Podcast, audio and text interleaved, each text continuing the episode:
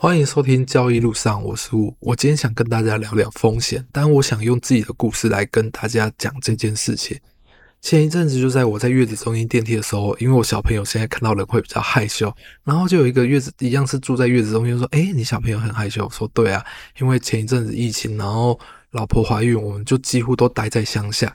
就是一开始在二零二一年初的时候，那时候疫情刚开始爆发的时候，我们就跑回去躲在乡下。”然后那时候躲在乡下之后，买了房子搬出来，搬出来之后，我们基本上一到五小朋友都在待在家里，然后六日去找岳父岳母，因为我一到五就要在家里做交易，也就是这段时间到二宝出生之前，他几乎都是待在家里，很少出去玩，因为我们那时候觉得现在出去的风险太高了，因为经理人也怀孕了。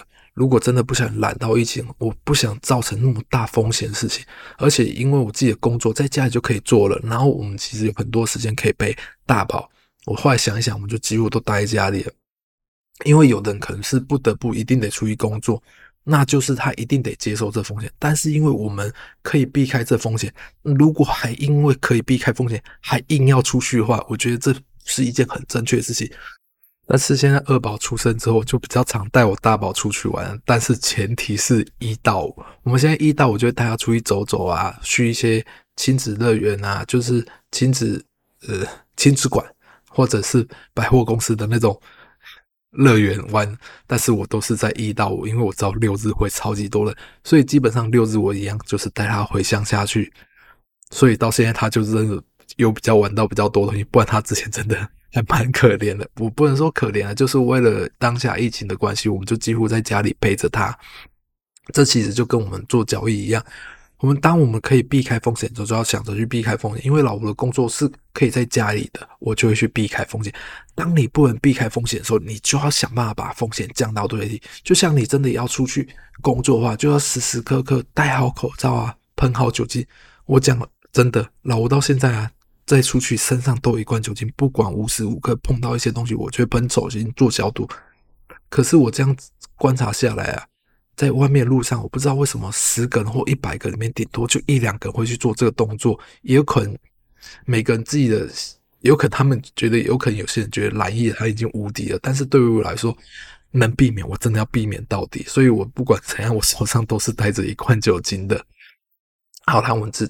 真的来聊聊交易了，就是我们要讲的。你可以看到最近台股没有量，这时候跟避开风险有关是有什么关系呢？最主要原因，如果没有量，就不会有趋势；在有量时候，就会有趋势。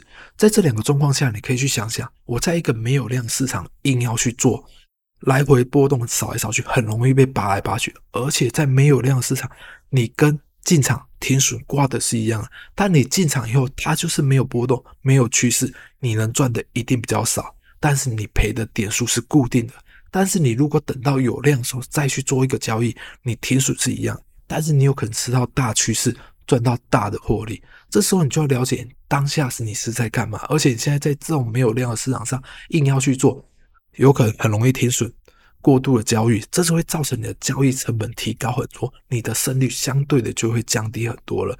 所以，我们做任何事情后，你一定要做一个风险评估。当你不得不去做的时候，你一定要想办法把风险降到最低。这也是一件很重要的事情。就是有时候有人看我播客说：“哎，老吴，最近怎么常常没有交易？”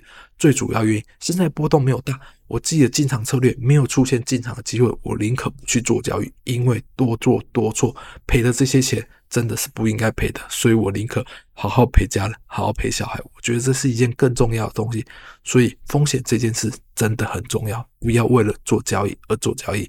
这就是我今天想跟大家聊的，今天就聊到这里，谢谢大家，拜拜。